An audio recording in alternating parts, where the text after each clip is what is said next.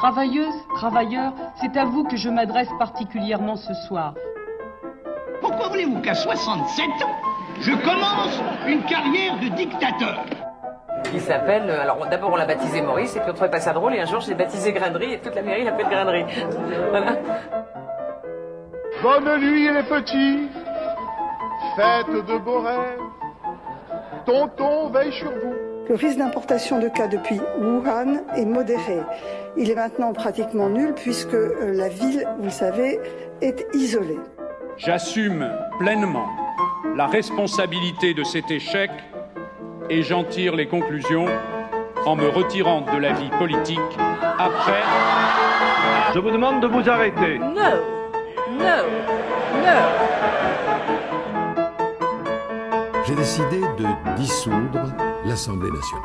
Bonsoir euh, Radio Temps Rodès, bonsoir nos chères auditrices et chers auditeurs, Bonsoir à tous. et euh, bonne année, parce que c'est une, une émission de janvier 2024, donc Oui. bonne année à toutes et à tous, meilleurs vœux sur Bonne le année. Python, Et si jamais vous nous écoutez en 2064, on souhaite également la bonne année. mais en janvier, parce qu'après c'est trop tard. Aujourd'hui pour cette nouvelle année, on va parler robe et froufrou, on va parler euh, parfum, et on va parler mode, et on va parler euh, Deuxième Guerre mondiale, on va parler collaboration, Ah là là, mais qui ça peut être On va parler coupe à la garçonne, on va parler tailleur. Donc Mhm. on va vous parler de Gabrielle euh, Chasnel, de nom de naissance. Oui, dites euh, Coco Chanel. Elle est née le 19 août 1883 à Saumur. Elle, euh, elle est la fille de parents ouvriers agricoles journaliers qui par la suite sont devenus des forains. Gabrielle est née hors mariage et elle est la deuxième de cinq sœurs. Son père Albert et sa mère Jeanne se marient en 1884, un an après la naissance de Gabrielle.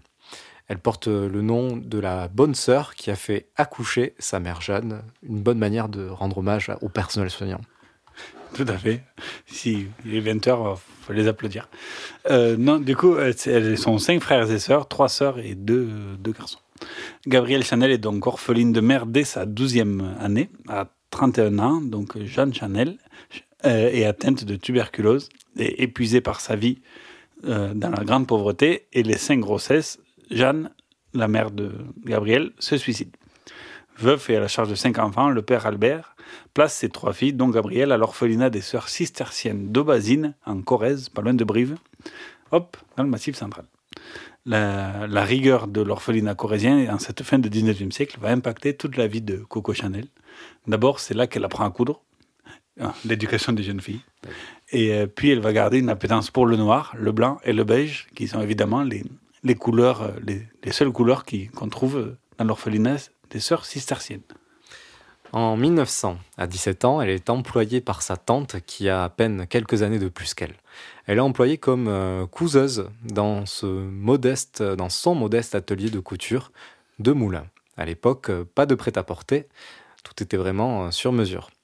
La nièce et la tante de 17 et 20 ans se font vite remarquer par la population de Moulins, la mégalopole, ville aussi euh, militaire et de chasseurs, donc vraiment une ville haute en couleurs. Quand on est deux jeunes filles, on se fait forcément repérer. Et euh, les deux jeunes femmes donc, se font reconnaître euh, par des chants au café-concert La Rotonde de Moulins, dans l'Allier. L'un des chants les plus repris par Gabriel est Cocorico, et l'autre qui a vu Coco dans le Trocadéro, Ah. chant d'époque. Y a-t-il un lien avec son nom? Et donc c'est de là d'où va, tirer son surnom de Coco. Et oui, parce que tout le monde disait, euh, tout le monde l'appelait comme ça, Coco, parce qu'elle avait chanté euh, les chansons de sur Coco. Voilà, sur Cocorico, et qui a vu Coco dans le Trocadéro. C'est un chant de, de cabaret de l'époque. C'était elle, Coco du Trocadéro. Voilà, exactement. Mais c'est pas ses chansons, c'est ses interprétations. Et à Moulin, ça faisait un tabac.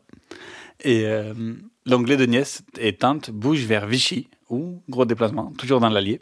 Mais donc ville d'eau, grande ville thermale de luxe, où on peut plus facilement faire valoir ses ambitions comme couturière, puisqu'il y a, il y a plus de gens riches euh, qui ont de l'appétence pour faire des, des beaux euh, costumes sur mesure à Vichy, ville d'eau, qu'à Moulin, ville de chasseurs. Il y a de quoi faire. Gabrielle euh, Chanel euh, rencontre Étienne Balsan, dragon et riche héritier qui vient d'acheter un, château près de Chantilly, château de Royalieu, où il se rejoint avec ses riches amis faire de l'équitation, des beaux week-ends de la haute société de l'époque. Bon, que c'est peut-être toujours le cas pour certaines autres sociétés d'aujourd'hui. Le charme et la classe de Coco se font rapidement remarquer dans ce petit milieu de royalieu. La, la vie est douce auprès d'Étienne Balzan, mais Gabrielle a trop d'ambition et trop de tempérament pour devenir une femme entretenue. Elle exige d'avoir un, atelier- de modiste rue Gabriel, puis rue Cambon, à Paris. Peu après, elle ouvre une boutique de mode à, Deauville, en face de l'hôtel Normandie. Donc, on voit les, les styles de ville où elle s'installait. Ville de style plus décontracté qu'à Paris, style plus anglais aussi, Deauville, et aussi ville de chevaux, qui plaît toujours autant à Coco Chanel. Les chevaux qui, vont qui sont devenus à cette époque-là une grande passion pour Coco, qui, le- sont toujours restés. C'était le sport euh, limite euh, favori de toute la haute société euh, de l'époque. C'est drôle parce qu'on remarque qu'elle s'est attachée à cette haute société alors qu'elle elle partait vraiment du bas, quoi. Donc, pour le coup, elle est pas, elle, elle- pas vécu dans une enfance dorée. Donc, euh, elle a pu se raccrocher à quelque chose qui n'était pas pour autant prédestiné pour elle. Et à cette époque, elle rencontre Arthur Edward Capel, dit Boy Capel, riche héritier anglais, qui va peu à peu devenir euh, un des, des grands amours de Coco Chanel. Par son réseau et son instruction, il enseigne à Coco la mode, l'artisanat de luxe pour perfectionner ses confections. Et Boy Capel qui a aussi une protubérante moustache. Coco et Boy sont vus partout ensemble. Biarritz à Deauville, Coco Chanel commence à mener la grande vie mondaine. Et c'est à cette époque, quelques années avant la Première Guerre mondiale, que naît donc la légende de Coco Chanel racontée ici. La légende veut que la révolution Chanel ait eu lieu sur le yacht de Boy lors d'une croisière au départ de Deauville, justement. Euh, il fait un petit peu frais, il y a du vent, vous savez, il y a des embruns. Enfin, on est en Normandie, hein, ceux qui connaissent bien la Normandie me comprendront. Et il y a un gentleman à bord qui retire son chandail et qui le propose à, à- à Coco. Elle le met sur ses épaules et là, elle dit, mais c'est une merveille. Elle adore le côté un peu robuste de ce vêtement, évidemment, qui n'a pas été conçu pour une femme. Ça lui plaît énormément et elle voit surtout, dans le regard des hommes qui sont à bord, elle voit une espèce de trouble. C'est vrai qu'elle est ravissante, elle a peut-être jamais été aussi belle de sa vie, mais là, en plus, dans ce costume masculin, ça lui donne un côté androgyne, évidemment, qui a quelque chose d'un petit peu particulier. Et, Dès qu'ils arrivent au port de Deauville, elle dit Et si nous allions prendre un verre au bar du soleil? Autrement dit, elle va se faire voir comme ça sur les planches. Ça a un succès phénoménal. Toutes les femmes veulent en faire autant. Le lendemain, sur les planches à Deauville, on ne voit que des femmes qui portent des vestes et des chandails d'hommes. Donc vous voyez, la mode a, a mis euh, 24 heures à se faire. Et là, euh, Coco se dit qu'elle a trouvé quelque chose. Et je cite d'ailleurs Gilbert Gimino, sortant de cette croisière, la mode était faite. Et bien maintenant, dit-elle, puisque c'était des chandails que voulaient ces dames, maintenant il n'y a plus qu'à tricoter. Notons que c'est à Deauville que Gabrielle Chanel va lancer dans le monde de la mode un immanquable de la mode française. J'ai nommé la marinière. Et oui, ce n'est pas Monsieur Montebourg. hein. Ah bon Et jusqu'alors, c'était utilisé par la marine, euh, d'abord entre la Bretagne et la Normandie. Nous n'allons pas faire le débat de savoir euh, la paternité de, ce, La marinière. de la marinière entre ces, ces deux, ces deux amis hein, de toujours. En tout cas, Chanel récupère le motif à rayures horizontales pour en créer un vêtement de mode qui caractérise euh, jusqu'à aujourd'hui notre style so French. Après, euh, t'es basé à Deauville, donc c'est peut-être plus un- la marinière normande qui, qui a inspiré Coco Chanel. Et Tu- Arme. Tu, tu prends, tu prends quelques risques, mais je salue tous les Bretons. Et le Mont Saint-Michel est normand. Pardon. Euh, en 1915, donc, euh, la haute société fuyant le front, forcément courage fuyant, s'installe à Biarritz, le plus loin possible du front, pendant que la plèbe se fait massacrer dans le nord-est. Accompagné de Boy Capel, Coco vit la grande vie mondaine sur la côte atlantique, bien loin du conflit. On ne pouvait pas être plus loin, je pense. Boy euh, Capel lui prête de l'argent, lui qui est euh, un cousin de la famille royale d'Angleterre. Pour, euh, donc il prête de l'argent pour financer son atelier de couture à Biarritz. Rapidement, elle embauche 16 couseuses et réussit à rembourser son prêt en à peine un an. C'est le succès, le grand succès pour Coco. Elle ramène même sa sœur Antoinette de Paris à ses côtés. Coco peut même s'offrir un manoir à quelques encablures du casino de Biarritz. Là où il faut être, là où il faut se montrer, là où il faut montrer ses créations. Alors là, on a les caractéristiques de la mode, euh, c'est-à-dire créer et se faire voir. Les grands traits de la, de la mode du style Coco Chanel vont naître à cette époque. De plus, la Première Guerre mondiale passe par là. Le rôle des femmes à l'arrière du front a complètement changé euh, du fait que la majorité d'entre elles doivent faire tourner les usines et labourer les champs. Ce ne sont pas forcément les clientes de Coco, mais cette euh, évolution de masse fait que le terrain est propice à la fin d'un style chargé, riche, corseté, et le monde est prêt à accueillir un style plus léger, décontracté. C'est grandement Gabrielle Chanel qui, voilà, fille de paysan de Saumur, va lancer en fait le, monde de demain, la révolution dans le milieu de la mode. Et euh, Paul Morand, écrivain et compagnon de Chanel, dresse le portrait de Gabrielle Chanel à cette époque. C'est un extrait du livre L'allure de Chanel, écrit donc par Paul Morand, en 88 ans, dernier livre de Paul Morand, et lu par Olivier Barrault dans la fameuse émission Un livre un jour. Chanel, écrit Morand, fanait l'avant-guerre, elle le démodait. Chanel, la bergère, à l'odeur de sous-bois, de savon, de fenaison. Chanel qui, dans sa souffrance, avait le goût de faire du mal.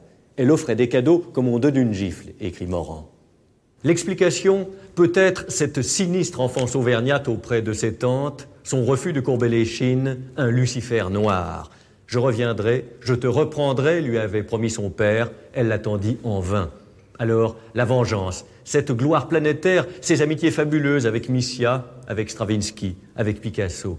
L'argent est une chose maudite, aussi faut-il le gaspiller, affirmait celle que Paul Morand désigne comme la créatrice de la poésie couturière. La créatrice de la poésie couturière. Euh, au sortir de la Première Guerre mondiale, donc l'Empire Chanel est posé, les prémices sont posées, la paix retrouvée va permettre l'incroyable développement de la marque Coco Chanel dans les années folles. Et petite euh, chanson d'époque, chanson parfumée, Charles Trenet, Fleur bleue. Vous êtes bien sur Radio Temps Rodez. On se retrouve après cette interlude musicale autour de Coco Chanel.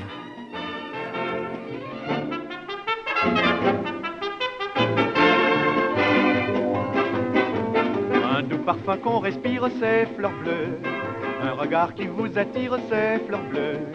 Des mots difficiles à dire, c'est fleurs bleues, c'est fleurs bleues, c'est fleurs bleues. Un rendez-vous en automne, c'est fleurs bleues. Une chanson qu'on fredonne, c'est fleurs bleues. Un jeune amour qui se donne, de grands yeux qui s'abandonnent, c'est fleurs bleues. On envoie des pneumatiques à fleurs bleues. Les dimanches sont poétiques, tout fleurs bleues. On se met du cosmétique dans les cheveux, oui par bleu, pour fleurs bleues. On jure que l'on s'adore tous les deux, et l'on jurerait encore si fleurs bleues. Vous plaquez ça, c'est vache pour un dragon, un moustache à mort bleu. Elle n'est pas revenue mystérieux, oui, a jamais disparu sans adieu. Et je suis seul dans la rue, larmes aux yeux, larmes aux yeux, larmes aux yeux. Mais soudain le cœur bat vite, oh mon Dieu. La voilà, c'est la petite, l'air joyeux. Non, ce n'est pas elle qu'elle drame, c'est une assez grosse dame, pas fleur bleue. Alors le printemps, l'automne sans fleurs bleues, coule des jours monotones, ciel pluvieux. Et cet air que je fredonne sans fleurs bleues devient vieux, ennuyeux. Pourtant ne soyons pas tristes pour fleurs bleues. J'en ai là toute une liste, c'est bien mieux. Amourette passagère, joie peine de cœur légère, oui. Fleurs bleues, un doux parfum qu'on respire, c'est fleurs bleues. Un regard qui vous attire, c'est bleues. Des mots difficiles à dire, c'est fleurs bleues, c'est fleurs bleues, c'est fleurs bleues. Un rendez-vous en automne, c'est fleurs bleues. Une chanson qu'on fredonne, c'est fleurs bleues. Un jeune amour qui se donne, de grands yeux qui s'abandonnent, c'est fleurs bleues. Le fou chantant, Charles Trenet sur euh, Radio Temps Rodez. Fleur bleue, chanson d'époque, chanson des années 30. De les années Mermoz, j'ai envie de dire. Années Mermoz. L'année aéropostale. Mais non, euh, aujourd'hui on parle de Coco Chanel. Fini les triptyques sur Jean Mermoz, malheureusement, parti trop tôt. Et donc, euh, donc nous sommes au sortir de la Première Guerre mondiale. Et paradoxalement, ce sont les figures du monde d'avant qui vont incarner la mode du monde d'après, concoctée par Coco Chanel. Elle habille la princesse héritière d'Espagne, les princes et princesses de Russes en exil qui ont fui la révolution, et plein d'autres gens de la haute société européenne. En 1919, Coco emploie déjà plus de 300 employés entre Deauville, Biarritz et la rue Cambon à Paris. Alors que Chanel, qui souhaite être indépendante, parvient enfin à rembourser son amant Boy, ce dernier meurt dans un accident de voiture peu avant Noël 1919. Il n'y en avait pas beaucoup des voitures, mais euh, bon, voilà. Il y avait déjà beaucoup de platanes. en tout cas, c'est un effondrement pour Coco qui songe à, à tout abandonner. Elle part s'installer sur la côte d'Azur, dans la misère, pour prendre un peu de, de recul. Il se trouve euh, que dans un coin, il y a une toute petite ville bien connue des parfumeurs, j'ai nommé euh, Grasse. Et Fleur Bleue. Alors qu'elle visite la ville, elle se passionne pour les parfums et côtoie un grand nez le- du fabricant François Coty, notamment aux parfums synthétiques, qui commence à prendre le dessus sur les parfums de base des plantes et des fleurs. Donc lui, qui commence à mixer le synthétique et le naturel. Chaque euh, Chanel, pardon, fait un premier essai, puis un deuxième, puis un troisième, puis un quatrième, et enfin un cinquième sur 21 tests, je crois, qui étaient prévus. Et euh, cinquième essai, donc elle appelle son, qui est concluant, elle appelle son parfum le Chanel numéro 5, tout simplement. Et que fait Chanel pour tester son parfum Monsieur Ondelat, on vous écoute Et elle va tout de suite le tester sur la croisette à Cannes. Elle fait un pas, pchit pchit, et dix mètres plus loin, encore pchit pchit, et elle s'aperçoit qu'à chaque fois, les gens se retournent. Son parfum fait sensation. Merci Christophe. Pour sortir également du lot, elle décide de faire un flacon à l'opposé des formes excentriques de l'époque. Euh, et à son image, en fait, elle souhaite un flacon qui transpire à rigueur et élégance. Le flacon est donc rectangulaire. Ce flacon est directement inspiré de la flasque de whisky euh, d'un de ses amants aussi. Voilà, je... La classe. coïncidence. Mais voilà, c'est vraiment à l'opposé de, de ce qui se faisait euh, à l'époque. Et vous le savez, le flacon, quand même, c'est ce qui attire l'œil. Et c'est ce qui permet de pouvoir lancer un parfum, en tout cas attiser la curiosité. Et ce parfum est un vrai, vrai succès. Il fait pas pchit pchit, comme euh, l'a dit Christophe Ondelat, c'est un vrai succès. Et tel qu'elle souhaite vendre 90% de la marque pour investir dans ses collections de mode. Elle euh, vend alors ses parts aux frères euh, Wertheimer et garde 10% pour les royalties. Juste pour le fait de donner son image, en fait, et son nom. Les deux frères font alors de ce parfum un succès mondial et qui dépasse largement les frontières françaises. En 1919, Chanel numéro 5 est même 29. devenu 1929, pardon. Euh, Chanel numéro 5 est devenu le parfum déjà le plus vendu au monde. Voilà. Euh, Chanel souhaite euh, se lancer un nouveau défi, alors que, en fait, la société et elle, en personne, a permis l'éclosion de multitudes de modèles pour une seule et même garde-robe.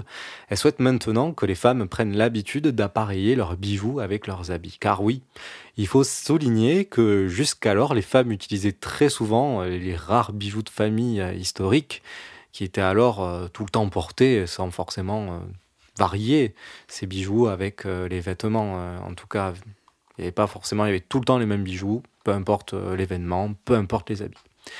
Pour remédier à ça, Chanel se lance alors dans une petite collection de bijoux. Elle emploie le, comte Étienne de Beaumont qui, construit du coup la plupart des, modèles qui sont en fait des faux bijoux, hein. c'est des imitations. Mais euh, voilà, des imitations de pierres précieuses. Mais là, le but, c'est pas forcément d'avoir des vraies pierres, c'est surtout d'avoir quelque chose de joli. Et puis, c'est pas faux quand tu montres le- que la mode, c'est d'associer tes bijoux au, au tailleur et que toi, tu vends des bijoux et des tailleurs. Pas folle. Ben voilà, le succès est incroyable et accroît les bénéfices, les bénéfices de la marque puisqu'il suggère dès lors d'acheter les bijoux adéquats aux vêtements. Et Donc voilà. c'est très très malin. bien s'appareiller. Évidemment. Et donc, euh, dans ses collections, Chanel se distingue par la simplicité des formes et des matières premières. Elle n'hésite pas à employer des formes connues de tous, à prendre euh, des bouts d'uniformes, des habits plus traditionnels, comme on l'a vu avec euh, la fameuse marinière normande. Mais Chanel, surtout, souhaite libérer les mouvements des, le mouvement des femmes en concevant des habits mettant en avant leur silhouette et étant de plus en plus près du corps.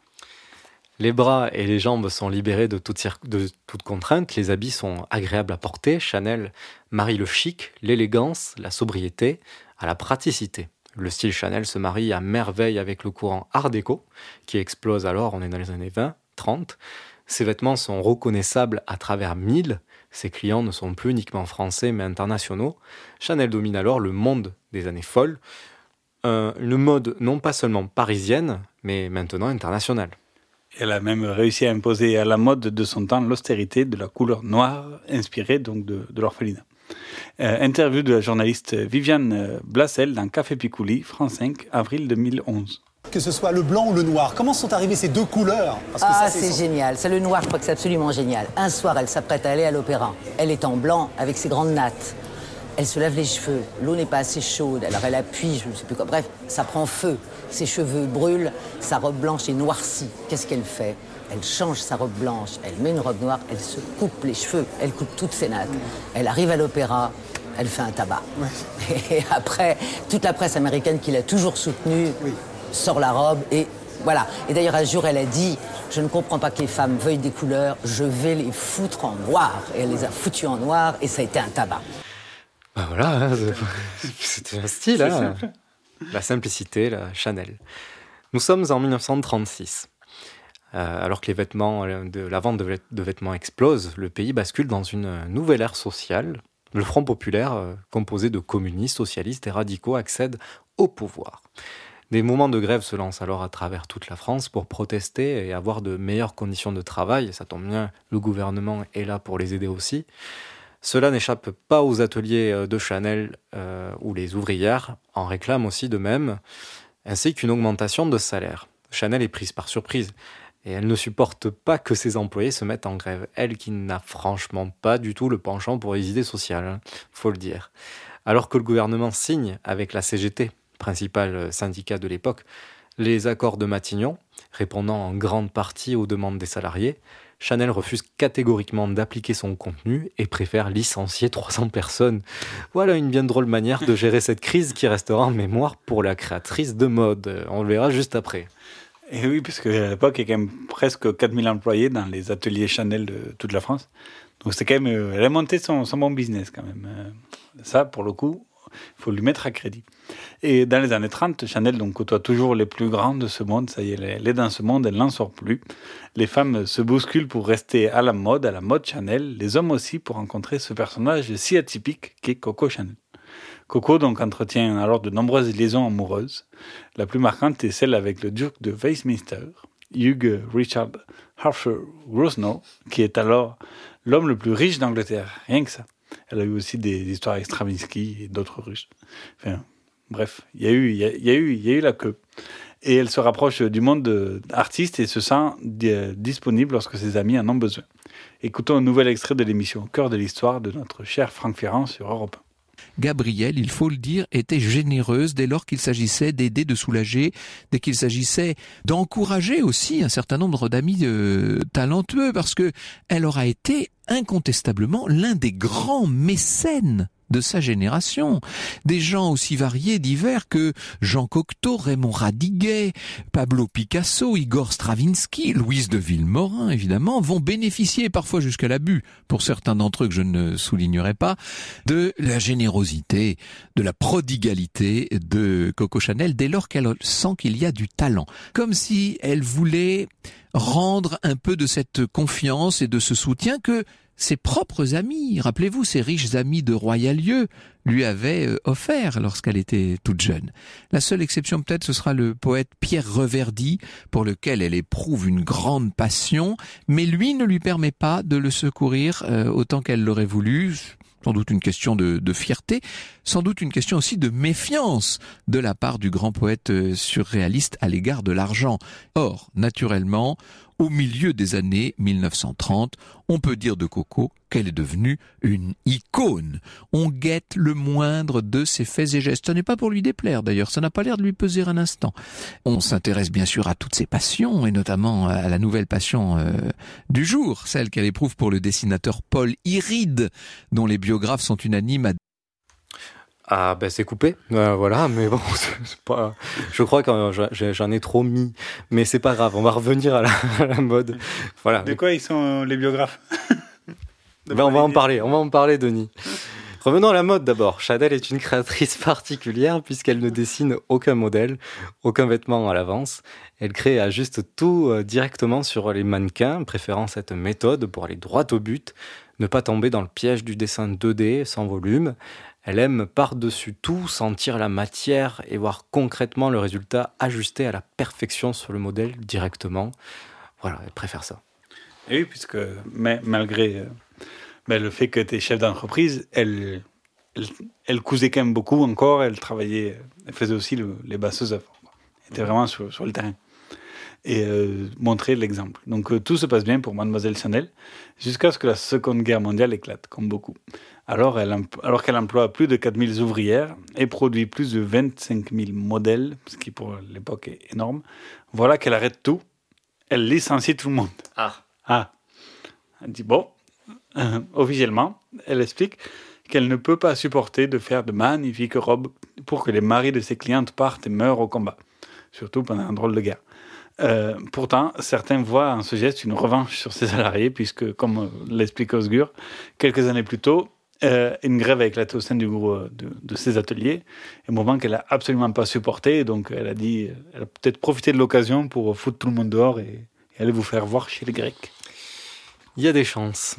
Durant les premiers instants de la guerre, peu après une ultime collection nommée Bleu, Blanc, Rouge, collection patriotique, là voilà qu'elle ne vit que d'un seul revenu, celui des parfums. Or, n'oublions pas que ces parfums sont toujours détenus à 90% par les frères Wertheimer. D'abord en partant sa peau pour échapper à la guerre, elle s'y ennuie et finalement préfère revenir à Paris, au Ritz précisément, là où elle loge, hein, c'est sur la place Vendôme, à deux pas des boutiques Chanel hein, de la rue Cambon. Or, l'hôtel est réquisitionné depuis août 1940 par les forces aériennes allemandes, la Luftwaffe. Chanel fait partie des rares personnes à pouvoir y séjourner, malgré la présence de l'occupant. Étrange, non? En tout cas, peut-être pour des questions idéologiques, hein, je ne sais pas. Mais, euh, mais en tout cas, il se trouve que Gabriel Chanel y rencontre un certain baron Hans Gunther von Dicklage, qui travaille pour le compte des services secrets nazis. Oui, à cet hôtel Ritz réquisitionné, il y a, y eu Göring qui a dormi par là, enfin, il y a eu les, les pontes du, du gouvernement national-socialiste allemand qui, qui occupait la France. Donc, mais bon, ses voisins l'enquiquinaient pas trop, visiblement, faisait pas trop de bruit le soir, donc, euh, donc elle est restée. Et euh, donc à cette époque, son neveu euh, est prisonnier de guerre des Allemands. Gabriel souhaite le libérer coûte que coûte. On peut supposer que ses relations avec le baron Hans Günther von Dinklage ont pu servir dans l'affaire, puisque le neveu était rapidement libéré à l'automne 1940. Effectivement, c'était bref. Mais tenez-vous bien, ce n'est que le début des relations avec l'occupant extrait. Donc vous voyez, euh, elle garde sa suite au Ritz, euh, son neveu est libéré. On peut imaginer que euh, mademoiselle Chanel entretient avec l'occupant des relations tout à fait cordiales. Et ça va prendre un tour nettement plus déplaisant lorsqu'il est question d'affaires. Je vous ai parlé des Wertheimer, vous savez, des frères Wertheimer, mm -hmm. qui, depuis le début, gèrent pour elle le fameux parfum. ils sont les propriétaires de la marque bourgeoise, ce sont des industriels juifs. Ils vont faire de numéro 5 un succès planétaire. Et lors d'un voyage qu'elle a effectué aux États-Unis en 1931, Coco Chanel a pu constater l'étendue incroyable du succès de son parfum, puisqu'elle a été reçue là-bas comme une sorte d'héroïne. Et alors tout le monde lui parle de numéro 5, numéro 5. Et elle s'est dit, mon Dieu, j'aurais peut-être dû en conserver la propriété plutôt. Vous savez qu'elle n'a que des royalties. Mmh. Elle avait laissé 90% de la société à Pierre Wertheimer et à son frère ça fait dix ans qu'elle se dit qu'elle a été spoliée d'une certaine manière. En tout cas, c'est comme ça qu'elle analyse les choses. Et elle va vouloir utiliser les fameuses lois d'arianisation, hein, la loi d'octobre 40 en Allemagne et qui est reprise par le gouvernement de Vichy en juillet 41. Elle va vouloir utiliser cette loi d'arianisation pour essayer de déposséder les Wertheimer de la propriété du parfum. C'est assez terrible à dire, mais c'est comme ça. Sauf, et ça, ça va être terrible pour elle, sauf que les Wertheimer ont vu le vent venir et qu'avant que les lois ne soient prises. Ils ont juste eu le temps de vendre l'entreprise à un certain monsieur Amiot, qui est un Normand tout à fait arien. Et lorsque Gabrielle Chanel arrive pour récupérer ce qu'elle considère comme son bien, on lui dit ah mais ça n'est plus au Wertheimer. Non non, ça appartient à monsieur Amiot. Alors là, elle est d'une colère, d'une rage froide, mais néanmoins terrible. Et cela ne s'arrête pas là. Nous sommes en hiver 1943 et les nazis sont de plus en plus affaiblis par la guerre.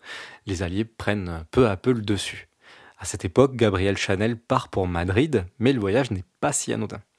Certainement influencé par le baron von Dicklage, qui est devenu euh, depuis son amant, hein, faut le dire, elle part à Madrid pour le comte de Berlin afin de négocier et préparer une paix séparée avec l'ennemi anglais.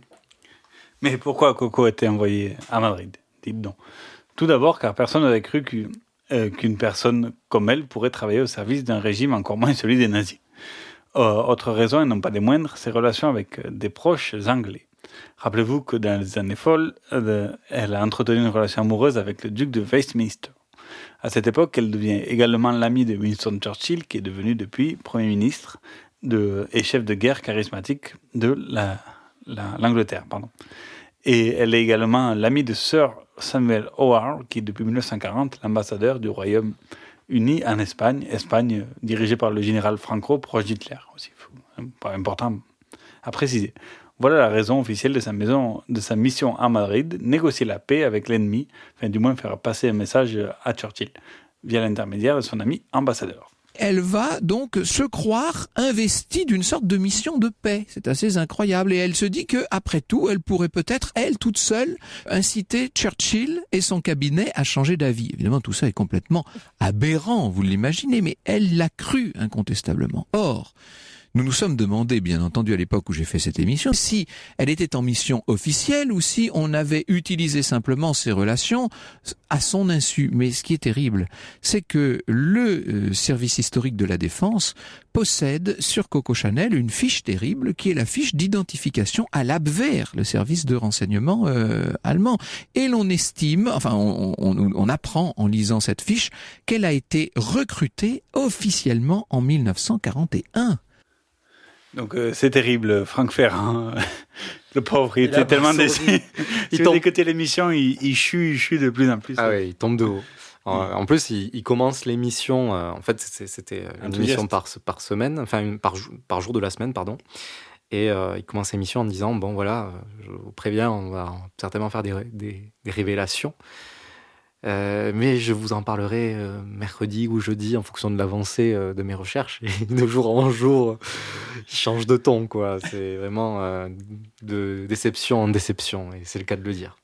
Et donc, Chanel a non seulement été collaboré avec le régime nazi, mais est, elle, est également, donc, comme Franck Ferrand vient de le dire, recrutée en tant que membre actif et en tant qu'espionne officielle. Son nom de code est d'ailleurs Westminster, d'ailleurs. Certainement un clin d'œil à son ex-amant, ex-ex-amant. Elle, elle a eu le numéro F7124. Et effectivement, il y a eu aussi beaucoup de- d'archives qui ont été révélées sur Coco Chanel, et notamment une belle lettre où, euh, où elle dénonce les frères Wert- Wertheimer euh, aux nazis pour, pour récupérer euh, les royalties de son parfum. une belle lettre signée Coco Chanel, tout, Voilà. tout va bien. La classe. Et aussi, il faut. Donc, euh, donc les Wertheimer, pour revenir un peu sur le sujet, avaient vendu leur, part, leur part à, un Français, un bonarien normand, comme l'a expliqué Franck Ferrand. Et ce gars était aussi dans, dans l'aviation, en fait. Il, il avait une usine d'avions. Et du coup, les, les nazis, ils, avaient ils devaient choisir entre ou défendre les intérêts de Coco Chanel et ses parfums, ou pourquoi pas garder sous le coup de quelqu'un qui a une usine d'aviation, ça peut toujours servir de la réquisitionner pour euh, en temps de guerre. Donc au final, ils ont un peu laissé euh, Michanel de, de côté sur euh, l'histoire des parfums, quoi. expliquant que bon, Eh oui. peut-être pas la priorité du, du moment. Quoi. Et là, on voit l'am- l'ambivalence aussi de la personnalité. Pour être complet, certaines personnes affirment que Coco Chanel a également participé à quelques actions occasionnelles pour le compte des Alliés. Euh, le Victoria and Albert Museum affirme euh, donc à Londres qu'elle aurait été membre du réseau ERIC en lien avec les services euh, secrets britanniques, mais les archives ne mentionnent par contre aucune action particulière. Mais elle y figure. Il y est de même dans les registres des forces françaises combattantes, la FCFC, mais là aussi pareil, aucune preuve d'action particulière. Voilà. En fait, si on peut prendre voilà, deux secondes pour... il y a deux interprétations. Euh, certainement qu'idéologiquement, on voit qu'il y a plus un penchant d'un côté que de l'autre, ça c'est certain. Mais euh, d'autres vont plutôt mettre en avant euh, son opportunisme. Le fait qu'au final, l'idéologie, peu importe pour certains, hein, certains la considèrent peu portée sur l'idéologie, mais que si elle a n'importe quel prétexte pour, garder, pour garder un peu de pouvoir et d'argent, que tout était possible et que Coco Chanel était de ces personnes-là. Voilà. Oui, je pense qu'il y a de ça. C'est que le sauver son, sauver son arrière-train et l'autre, c'était le- pendant 4 ans, c'était les nazis, et voilà, c'est tout. Mais bon, après, on peut faire des choix. La vie est faite de choix. Bon, c'était les siens. Comme on dit. Et, donc, euh, et 9 euh, septembre 1944, la libération de Paris, en août, par la deuxième DB du maréchal Leclerc. Euh, donc après août vient septembre et Chanel est arrêtée par les forces françaises intérieures, les FFI, et conduite après auprès du comité d'épuration. Sa coupe à garçon a failli passer. On l'accuse euh, de, de, choses assez banales pour l'époque, comme la poursuite d'activités commerciales pendant la guerre. Ce à quoi Chanel répond justement qu'elle a travaillé pendant la guerre pour la France et qu'elle œuvré pour la paix. Elle a tenu le Ritz au elle A œuvré, elle a œuvré pour la paix entre euh, l'Allemagne et, et l'Angleterre. Euh, bon, même les Allemands, je crois qu'ils y croyaient pas trop. Mais bon. le, le, comité d'épuration euh, est à des années-lumière d'être au courant de l'implication active de Coco Chanel pour le régime nazi à cette époque. Et donc relâché deux heures seulement après son arrestation. Certains euh, disent qu'un coup de fil de Churchill aurait, aurait fait ça ça qui aurait. Voilà, alors. On ne sait pas. Bon, en tout cas, elle n'a pas. Il y a deux sons de cloche. Elle n'a pas été tendue. Il y a deux sons de cloche. euh, Christophe Ondelat vous dirait que c'est certainement Churchill euh, qui a fait ça, qui, qui a appelé, euh, qui a pesé pour qu'on oublie un peu Chanel. Et Franck Ferrand vous dirait que, appuyé par un historien, vous dirait que c'est absolument pas possible et puis que Churchill n'avait pas que ça à faire. Quoi. Donc, euh, il nous a manqué. Nouvel euh, ex extrait de l'émission de Christophe Ondelat.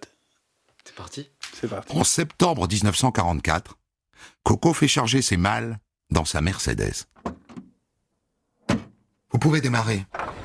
Emmenez-moi en Suisse, s'il vous plaît. Et savez-vous qui elle va rejoindre en Suisse? Le baron von Dinklage, son amant allemand. Ah, Eh ben oui. C'est grand amour. Mais le voilà. procès de Nuremberg a pas. Il y a quand même beaucoup de nazis qui n'ont pas été jugés. Et certains qui sont bien réfugiés en Suisse ou ailleurs, un peu plus loin. Donc Coco part en Suisse. Coco part en Suisse, un exil qui va durer 8 ans. Et nous, on fait un petit exil de 2 minutes 39 avec une chanson du groupe euh, Les Vampas. Euh, le titre apparaîtra bien largement dans la chanson. Donc Didier Vampas sur Radio Temps. On revient juste après. On est toujours sur Coco Chanel. On a hâte de vous retrouver pour raconter la fin.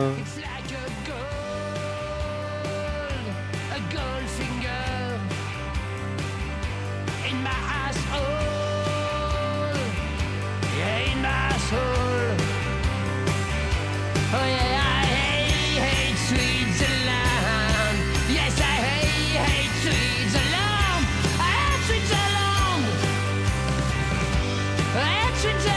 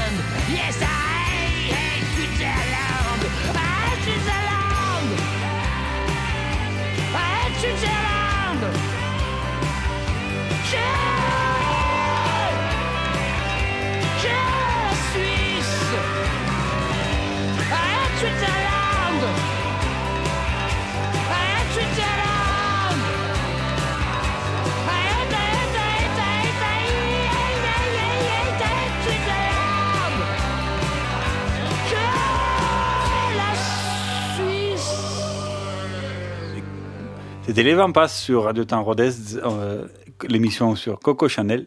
Si Les Vents Passent détestent la Suisse, Coco Chanel, elle ne la déteste pas trop. Peut-être que Denis, tu peux faire aussi euh, une petite promotion de la playlist que tu concoctes euh, sur Deezer. Ben, on actualise sur Deezer toutes les musiques qu'on passe dans toutes les émissions d'Escapade. Ça s'appelle Escapade Podcast, la, la liste de reproduction des émissions, je crois. Donc vous avez plus de 400 chansons, je crois, aujourd'hui, qui reprennent les 86, euh, les 3 ou 4 chansons qu'on a passées dans les 86 euh, morceaux, émissions d'Escapade, plus à l'époque où on en parlait beaucoup plus de, chansons. Mais là, nous sommes à fin de la Deuxième Guerre mondiale. Coco Chanel se retire donc en exil sur les hauteurs de Montreux en Suisse pour passer la belle vie avec son amant nazi. Eh oui, en 45, elle a alors 62 ans et rappelons que depuis 39, date où elle a licencié euh, comme une malpropre toutes ses 4000 employés, Coco Chanel est donc officiellement retirée du monde de- la mode. 62 ans, c'est un bel âge pour la retraite. hein. Et officiellement, elle ne vit euh, que des recettes du parfum, euh, c'est-à-dire des petites recettes. C'est ça. hein. Elle va rester 8 ans sur les hauteurs du lac Léman en Suisse, euh, à la fraîche. Donc, euh, en même temps, au sortir de la Deuxième Guerre mondiale, donc les frères Wertheimer, qui, qui, qui appartenaient à son parfum, qui ont fait plus que fortune aux États-Unis en développant et commercialisant le parfum Chanel numéro 5, produit dans une usine du New Jersey. Ah, Donc, euh, à la fin de la guerre, les frères Wertheimer se rapprochent de Coco, un bon gentleman, puisque quand même elle les avait dénoncés aux nazis pour leur quitter, quitter, quitter l'entreprise. Un bon gentleman, mais aussi sûrement pour s'éviter des ennuis judiciaires il décide de remplir le contrat initial et de reverser les 10% dus à Coco Chanel pour les ventes du parfum Chanel numéro 5, qui a continué d'exploser aux États-Unis du fait que la production était délocalisée pendant la Deuxième Guerre mondiale. Au fur et à mesure des années, Coco Chanel reçoit 8, puis 12, puis jusqu'à 25 millions de dollars par an Oh, de royalties juste pour prêter son nom au parfum. Ce qui laisse un joli matelas pour vivre son idylle euh, en Suisse avec son amant nazi. Ça fait bizarre de dire euh, avec son amant nazi, mais bon, c'est c'est vrai. Pour l'anecdote, euh, le parfum numéro 5 est jusqu'à une période récente le parfum le plus vendu au monde. En France, il a été dépassé seulement en 2011 par euh, J'adore de Dior, qui est aussi français. Et euh, on revient en 54, euh, pressé par, la, par le monde, Gabriel Chanel revient aux affaires et rouvre sa maison de couture rue Cambon à Paris. Coco, elle, reprend sa suite au Ritz. On change pas les bonnes habitudes. Et oui, parce que bon, on sort. euh, Peut-être qu'on peut, on, on peut en parler deux secondes en termes de. On va parler de style, de mode de la Seconde Guerre mondiale. Euh, de l'après-Seconde Guerre mondiale, parce que c'était très Armani pendant la Seconde Guerre mondiale. Euh, non, à la sortie de la Seconde Guerre, euh, il y a notamment Dior. On parlait du parfum, mais Dior a, Christian Dior a vraiment euh, pris le devant de la scène et a remplacé Chanel en fait euh, sur la, la mode internationale. Et l'heure était en fait à l'extravagance. Voilà. Donc la première collection est mal accueillie du fait que son style a vieilli par rapport au nouveau talent de Dior, euh, mais aussi par son trouble passé qui a du mal à passer en 54 pour certains. Cependant, Gabrielle euh, Chanel reprend sa vieille recette et habille euh, les grandes de ce monde, telles que les actrices Jeanne Moreau ou Romy Schneider. Jackie Kennedy euh, portait un tailleur Chanel dans la décapotable qui traversait Dallas en 63, c'est pas drôle Denis. Et en 54... Il faut, il faut le dire, il est plus grand. Oui, oui. Et en 54, Marilyn Monroe explique qu'elle ne peut pas dormir sans se mettre quelques gouttes de Chanel numéro 5. Bon, voilà, en tout cas, on est dans un style euh, que... Elle est restée fidèle à son style malgré Oui. que la mode avait changé. Oui, oui, et, et vraiment, la mode avait changé parce que Dior, c'était l'extravagance. On, on le voit, en fait, euh, on l'a vu pendant la Première Guerre mondiale, où il a fallu passer à quelque chose de complètement différent à ce qu'il y avait avant. Il se trouve qu'avant la Première Guerre mondiale, c'était l'extravagance. Chanel est venu avec quelque chose de très simple, très épuré, euh, très art déco aussi. Donc très dans l'air du temps, et voilà, qui, qui c'est pas juste des vêtements, c'est dans un temps, une, une mode, voilà. Bah, il y a eu la même chose euh, de manière opposée à la sortie de la Seconde Guerre mondiale. Il fallait quelque chose de moins rigide, euh, moins, pff, moins Gestapo, moins, moins Hugo Boss, quoi. moins Hugo Boss. Et euh, Hugo Boss qui avait designé l'uniforme des SS, pour Oui. information. Voilà. Donc, voilà pourquoi Dior a vraiment. Euh, comment dire les- Il est devenu numéro un incontestable à la sortie de la Seconde Guerre mondiale. Et Chanel, elle, elle revient avec cette rigueur. Tout qui, a une qui a une qualité. ben, elle- qui est intemporelle. Elle joue la carte de l'élégance, donc de l'intemporel, de son style hérité des, des, des nonnes cisterciennes, et euh, versus donc les nouvelles modes de Christian Dior. Et, et, et aussi, elle prend le, le pli de toujours commencer à habiller ses potes de la haute société, donc, qui montre euh, l'exemple, comme on a vu euh, avec euh, Jackie Kennedy notamment. Extrait d'une interview de février 59, Coco Chanel apparaît pour la première fois sur les écrans de la seule télé unique d'État, l'ORTF. La mode de ces dix dernières années a été très souvent excentrique. Euh, y a-t-il des excentricités que vous tolérez? Je n'ai pas trouvé la mode excentrique. Je l'ai trouvée extravagante, ce qui n'est pas la même chose. Je n'aime pas l'extravagance. La taille déplacée, c'est une extravagance? Non. Non, non, non. C'est une question de goût, de qu'on voudra. Mais ce n'est pas une extravagance. Une mode qui imite une époque révolue, historique, est-ce de l'extravagance? Oh, ça m'apparaît stupide à moi, personnellement. Vous comprenez C'est une époque finie. La mode, c'est pas ça. Vous comprenez La mode, c'est c'est en avant, c'est pas en arrière. On ne recule pas. On ne fait pas des choses qu'on fait. Il faut vivre avec son époque. C'est-à-dire approprié à la vie Oh, j'aimerais mieux penser à 1960 qu'à 1958. Qu'est-ce qu'il y a de plus difficile dans votre métier? Ah, permettre aux femmes de bouger aisément, ne pas se sentir déguisées, ne pas changer de- d'attitude, de, manière d'être selon la robe dans laquelle on les a fourrées, c'est très difficile. Et ça, je crois que c'est le don que je possède, enfin si tant que ce soit un don, je crois que je l'ai. Il faut savoir dans le corps humain ce qui bouge et ce qui ne bouge pas. ah oui, et le corps humain bouge tout le temps. Même quand on ne voudrait pas bouger. Voyez-vous, en ce moment-ci, j'aimerais ne pas bouger, vous parlez calmement, ça m'est très difficile. Je bouge sans arrêt. Bien, si j'avais un costume qui me gêne, je ne bougerais pas. Parce que j'aurais peur qu'il se déplace. Eh bien, le mien, ça m'est égal. Il peut ne pas se déplacer, il peut se déplacer, il peut faire ce qu'il veut. Non, on confirme que Chanel ne fait que bouger pendant cette interview alors qu'elle est, elle est assise. hein, c'est incroyable. Non, elle, elle est debout avec son clope, je crois, face au miroir. Peut-être, peut-être. En tout cas, elle est intenable. De vraiment, euh, bon, bref, elle, elle illustre bien que les vêtements doivent suivre les mouvements des femmes. Vous le retrouvez sur le site de l'INA. Et en 57, euh, chose que j'ai appris, euh, Chanel reçoit un Oscar de la mode. Je sais pas si ça existe toujours, une pensée pour les sept d'or qui n'existe plus par exemple, mais bon, en tout cas, bon, le succès sur presque les sept 50 d'or. ans, on va, on va changer, on va poursuivre. Le succès sur presque 50 ans pour une femme dans un monde d'hommes ne se bâtit pas sans construire un caractère fort, bien trempé et euh, imperturbable. Je crois que vous en avez eu un petit aperçu dans l'interview. Oui, mais et extrait d'une nouvelle émission de 1975, aussi sur, disponible sur l'INA, toujours la télé d'État, l'ORTF, qui, quatre ans après le décès de Coco Chanel, en 75, revient sur le caractère de Coco Chanel. Et les invités sont euh, l'écrivaine Edmond Charleroux, le coiffeur Alexandre, le mannequin Bettina, Boris Cocho et le maître René Chambrun. On dit beaucoup, Edmond Charleroux, que Coco Chanel était méchante, avait mauvais caractère. Vous savez, les gens célèbres euh, sont en but à beaucoup d'inexactitudes. Alors, euh, méchante, c'est si facile, c'est si vite dit que quelqu'un est méchant. Il faudrait dire toutes les bontés qu'elle a eues pour quantité de gens, euh, tous les, toutes les personnes qu'elle a aidées, tous les artistes qu'elle a commandités, toutes les ouvrières qu'elle a envoyées euh, en vacances à ses frais à une époque où les congés payés n'existaient pas. Euh, oui, elle était méchante. On, on peut pas. C'est. Mais elle était, elle était méchante et sublime. Elle était dure, elle était une femme d'affaires euh, à l'ancienne mode, autoritaire, peut-être abusive, mais méchante sûrement pas. Et C'est quelqu'un qui travaillait elle-même très durement et qui n'avait aucune, euh, euh, qui n'avait aucune douceur avec elle-même pendant le travail. Donc, euh, elle demandait autant des gens et même le maximum des gens qui travaillaient pour elle. Je crois qu'elle avait surtout un œil critique. Et quelqu'un de critique peut paraître méchant.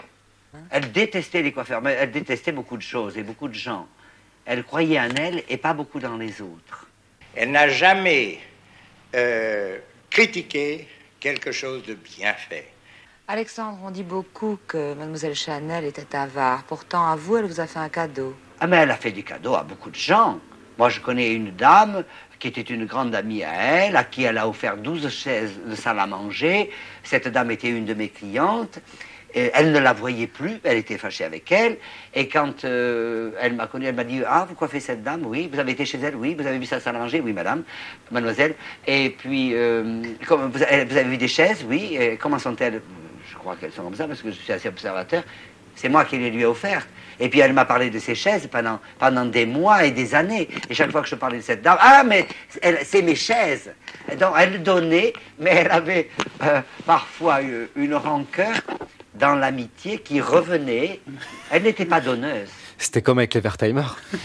Voilà, une petite rancœur dans l'amitié. Elle n'était pas donneuse. oui, ces chaises. Moi qui les ai offertes. Donc, euh, elle pas- n'était pas avare, elle a, fait des- elle a fait- déjà fait un cadeau. Non mais sacré personnage et puis on voit que Puis bon. on, on euh, voit qu'elle est, euh, qu'elle est clivante parce que selon Ouais, là, les, les voilà. points de vue, euh, Exactement. les- le coiffeur, elle est très méchante. Non, ouais, mais c'est ça, c'est vraiment une personnalité, soit ça passe, soit ça casse. Et, et ça dépend aussi, je pense, avec qui, enfin, qui, ça dépend de qui vous êtes vis-à-vis de, de- de Chanel. Si vous êtes un artiste, euh, quelqu'un dans l'avant- dans l'avant-garde, je pense que Chanel euh, aurait été un peu plus sympa que si vous êtes euh, une pauvre couturière qui doit juste appliquer. euh, Qui fait grève. qui fait grève. Non, mais c'est ça. Je pense qu'elle n'a pas du tout le même discours en fonction de, des gens avec qui elle travaille, avec qui elle parle. Et donc, euh, on n'a pas évoqué le sujet parce que, bon, on n'a qu'une heure. Mais euh, l'histoire de Mademoiselle Chanel, c'est comme ça qu'il fallait l'appeler, c'est aussi une kyrielle d'amants tout au long de sa vie. Tous les grandes étapes de sa vie, donc de Boy, le parfum, le parfum Chanel numéro 5, la, collaboration, la, colla- la collaboration avec les nazis, tout ça c'est une histoire d'amants en fait. Ils sont tous liés, donc toutes ces grandes étapes de Coco Chanel sont liées de près ou de loin avec un amant de Coco Chanel. Mais le temps presse, peut-être ce sera une nouvelle émission. Quand on a fait Sur trois sur les Mermoz, on a fait cinq sur Chanel peut-être. Tu veux faire une émission entière sur les amants de Chanel Je pense qu'on pourra en faire deux. Mais bah, ça sera l'occasion de parler de plein de personnes du coup. oui, pour le coup. Pour être une ouverture euh, de, pour plein d'autres émissions. Mais en tout cas, euh, les derniers jours de Coco Chanel racontés dans Café Picouli. Alors, la fin de vie de mademoiselle, puisqu'on l'appelle mademoiselle, alors on peut raconter cette avant-dernière journée où elle va travailler, toujours Oui. le ciseau à la main, parce qu'elle prépare sa dernière collection. Et donc, elle est avec un ami, elle lui dit rendez-vous. Rendez-vous demain, je serai au travail. Et puis alors, tous les soirs, elle se faisait une piqûre euh, pour s'endormir. Et là, le dernier soir, je crois qu'elle elle, casse la seringue ou quelque chose comme ça. Elle se fait une piqûre dans la hanche et elle dit à sa gouvernante, vous voyez, c'est comme ça qu'on meurt. C'est une phrase qui, euh, qui laisse euh, euh, très dubitative. On se demande Voilà. est-ce qu'elle a abrégé ses jours ou pas. Voilà, et ça, on ne sait pas. Et ça, Justine Picardie reste encore une fois très délicate. On ne sait pas. Et Coco Chanel rend son chemisier le 10 janvier 1971 à l'âge de 87 ans dans sa suite du Ritz. Coco Chanel aurait travaillé jusqu'au dernier jour de sa vie. Et euh, donc. euh, Certains seraient fiers. Certains seraient fiers que voilà, pas de retraite euh, du travail jusqu'au bout, jusqu'à la fin. Certains, mais pas tout le monde. Et euh, donc, après le décès de Coco, la maison Chanel flotte un peu, en tant qu'en 71. En 76, elle est rachetée par les Wertheimer, c'est bien ça, euh, Osgur C'est dans les années 60-70, je me rappelle plus quand exactement. euh, J'ai envie de dire par supposition après sa mort. Mais euh, c'est ça en fait qui est drôle dans l'histoire. C'est qu'elle a été en conflit avec les Wertheimer parce qu'elle voulait avoir plus que les 10% de parfum. Et bien au final, Chanel Parfum et Chanel Couture, Chanel Joaillerie aussi depuis les années 90, c'est les Wertheimer tout court. Voilà. C'est une seule et même société. euh, la famille a pris la revanche sur l'histoire. Et au moins, on peut dire que ça a permis aussi, quelque part, à faire tourner euh, la page de cette euh, entreprise. Et on associe, on associe plus, quelque part, la marque Chanel à, à la collaboration. On l'associe, oui, certes, quand même, à cette personnalité de Coco Chanel qui a quand même libéré euh, incroyablement euh, la mode et le mouvement des femmes, quoi. Le, le- le- libre de leur mouvement, libre de leur. De leur euh, voilà, c'est une, une émancipation. Via euh, la- via l'habit, ouais, l'habit. plus- plus léger. de- ne sont plus obligés de porter des, des vêtements qui ont été confectionnés par les hommes et pour les hommes. Donc elle a, elle a vraiment apporté quelque chose. Mais voilà, il y a aussi un après, un après à, à Chanel. Tout à fait. Et euh, même. euh, donc, euh, la maison Chanel flotte un peu de 71 à 76, des fins des années 80. La transition est complexe, mais en 83, Karl Lagerfeld est embauché, prend la tête de l'entreprise et bâtit de nouveau l'empire de la mode qu'on connaît aujourd'hui. Et Karl Lagerfeld qui nous a quittés en 2019. Et euh, chanson d'époque, peut-être, peut-être pas Ah oui, des, années 70, euh, chanson euh, des années 70. euh, Chanson que qui vous allez- flotte un peu aussi. vous allez reconnaître peut-être l'air puisque c'est euh, une musique qui accompagne euh, la publicité du parfum Coco Mademoiselle qui passe en ce moment dans les réclames. La chanson est chantée par une, une française et, et plus, avec un Si personnage si atypique, c'est Amanda Lear. Follow Me sur Radio Temps, Rodez.